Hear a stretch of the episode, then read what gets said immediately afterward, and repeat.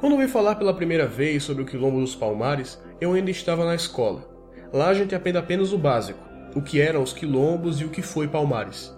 E não à toa, já que eles são parte fundamental da história brasileira. Os quilombos eram locais criados pelos escravos, que escapavam das condições de escravidão. Um lugar de liberdade. E o maior de todos eles foi o Quilombo dos Palmares, na região da Serra da Barriga, em Alagoas, que, na época, ainda era parte da capitania de Pernambuco. O seu último líder, Zumbi dos Palmares, é um homem repleto de mistérios, e há muito mais mitos do que fatos sobre ele. Entretanto, uma discussão aberta recentemente pôs em xeque a afirmativa de que o Quilombo dos Palmares era livre de escravidão e que o próprio zumbi tinha escravos. Hoje vamos descobrir se Palmares de fato teve escravos e de onde surgiu essa ideia. Sem mais delongas, vamos ao episódio.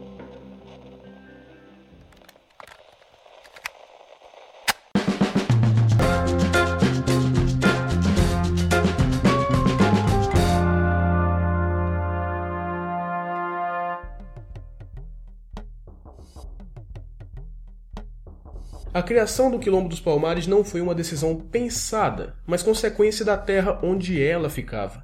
Quando os escravos fugiam de seus senhores, eles buscavam duas coisas: um lugar seguro onde podiam se esconder e uma maneira de se alimentarem. A Serra da Barriga oferecia ambos, já que era uma região montanhosa com matas densas e detinha as terras mais férteis da região. Grupos desses escravos logo formaram comunidades de mocambos em toda a serra, criando uma pequena nação quilombola. E de todos os mocambos, o mais importante era a Cerca Real do Macaco, que era a capital e centro político do Quilombo dos Palmares. A cobiça pelas terras férteis de Palmares incentivou inúmeros ataques, mas havia outro motivo pelo qual os colonizadores portugueses queriam destruir o Quilombo. Ele representava o poder que os ex-escravos tinham de se rebelar contra seus senhores e resistir à escravidão. Palmares representava liberdade, uma ideia que Portugal considerou perigosa de se ter no meio de tantos escravos. E um dos maiores símbolos de liberdade desse período era Zumbi dos Palmares, o segundo e último líder do Quilombo dos Palmares. Suas constantes e vitoriosas lutas na defesa do quilombo deram força à causa quilombola, servindo como símbolo de resistência contra a escravidão. Por isso a surpresa das pessoas quando ouvem falar que Zumbi tinha escravos. Afinal, se isso era um fato, todo o mito por trás de Zumbi, que ele era um guerreiro lutando contra a escravidão, era falsa. Mas assim como muita literatura e documentação sobre Palmares, essa discussão surgiu muito tempo depois do quilombo ter sido destruído. Na verdade, ela é muito, muito recente. Para entender de onde veio essa história, precisamos entender a época em que ela surgiu 2007. Nesse ano foi lançado o livro Divisões Perigosas, que era uma crítica a políticas públicas direcionadas à população negra, como são as cotas em universidades, por exemplo. Essas políticas públicas, somadas com outras ações sociais, foram parte do esforço para reparar os danos causados pela escravidão no Brasil, já que até recentemente quase nada havia sido feito pela população negra após a sua abolição. O livro, entretanto, não visava parar esses esforços de maneira alguma. Ele pretendia questionar os seus métodos. Parafraseando um dos organizadores desse livro em uma entrevista da Folha de São Paulo, o posicionamento do livro é democrático e antirracista. Produzido junto a intelectuais, representantes de movimentos sociais e ativistas do movimento negro. Era óbvio o racismo presente no Brasil, o que está em debate é se a racialização das políticas públicas era a melhor solução. E ainda hoje esse debate acontece. Nesse livro, o sociólogo José de Souza Martins descrevia que não somente o quilombo tinha escravos, como os punia com a morte caso fugissem de Palmares. Segundo ele, a luta de Palmares não era contra a escravidão em si, mas era sobre recusar a própria escravidão, não se importando com a escravidão alheia. E apesar dele ter uma carreira sólida como escritor, houve um enorme erro de sua parte ao fazer essa afirmação, pois ela deixa de fora o contexto por trás disso.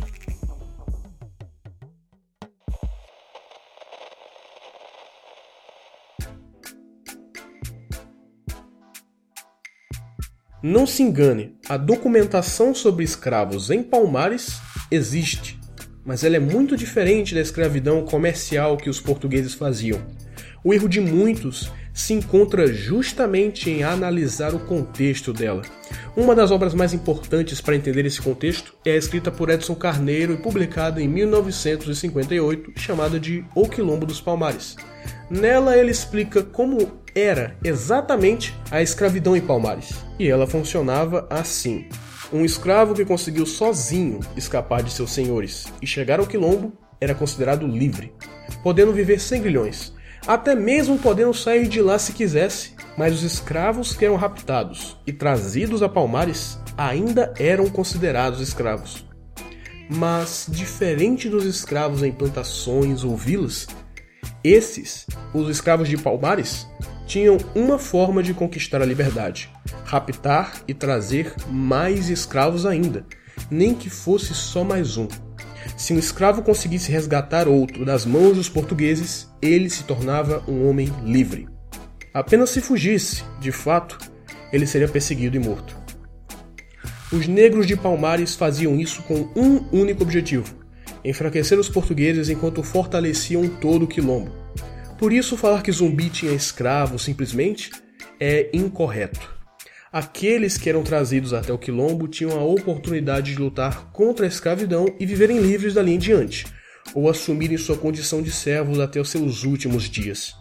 E por mais que possa haver o debate se essa tática era realmente necessária, não há dúvida de que ela foi efetiva. O objetivo de Palmares e de Zumbi era dar liberdade àqueles dispostos a lutar por ela. Mas esse contexto nunca é dado quando alguém fala que Zumbi tinha escravos. Claro que muito não se sabe sobre Palmares, mas há documentação o suficiente para que nós possamos aprender o que acontecia lá. Quando Edson Carneiro esclareceu como era a servidão dentro de Palmares, ele nunca afirmou nada que não fosse baseado em fatos ou documentação. Quando José de Souza Martins escreveu sobre a violência que os negros de Palmares faziam, mas deixando de fora o contexto disso, ele tinha um objetivo político, que era questionar as políticas públicas e sua efetividade.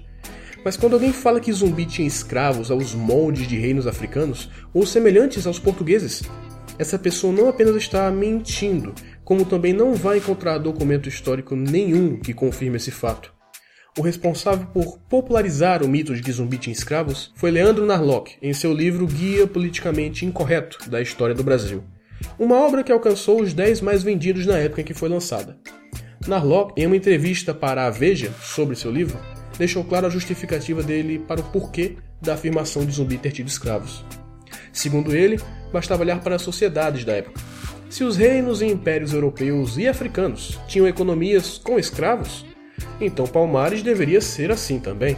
Se alguém dizia que não tinha, então essa pessoa que tinha que provar isso, não quem assumia que Zumbi tinha escravos. Antes de Narlock, o escritor José Murilo de Carvalho, em seu livro Cidadania no Brasil, descrevia, de forma semelhante, o porquê de acharem que havia, de fato, uma sociedade escravocrata.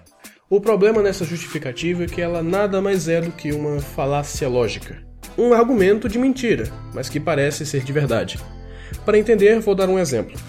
Digamos que eu moro numa cidade onde todas as casas têm uma laranjeira. Nessa cidade, Todos os meus vizinhos vendem suas laranjas, que nascem nas árvores de suas casas. Mas isso quer dizer que eu tenho que vender também? Não.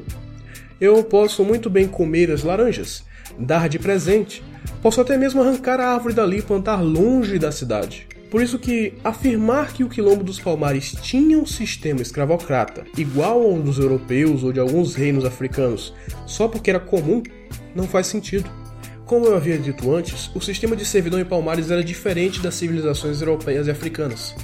Essas sociedades compravam e vendiam pessoas, seres humanos, com motivações econômicas.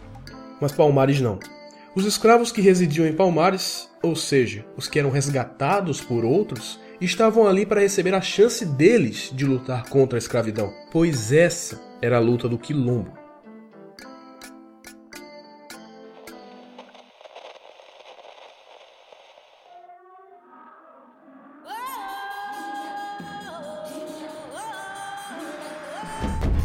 No idioma quimbundo, falado em algumas regiões de Angola, zumbi significa fantasma, espectro.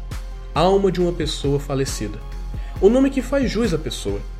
Pensava-se que ele era imortal, por ter lutado em tantas batalhas e voltar sem um único arranhão. Se pararmos para pensar, de certa forma, ele era e continua a ser.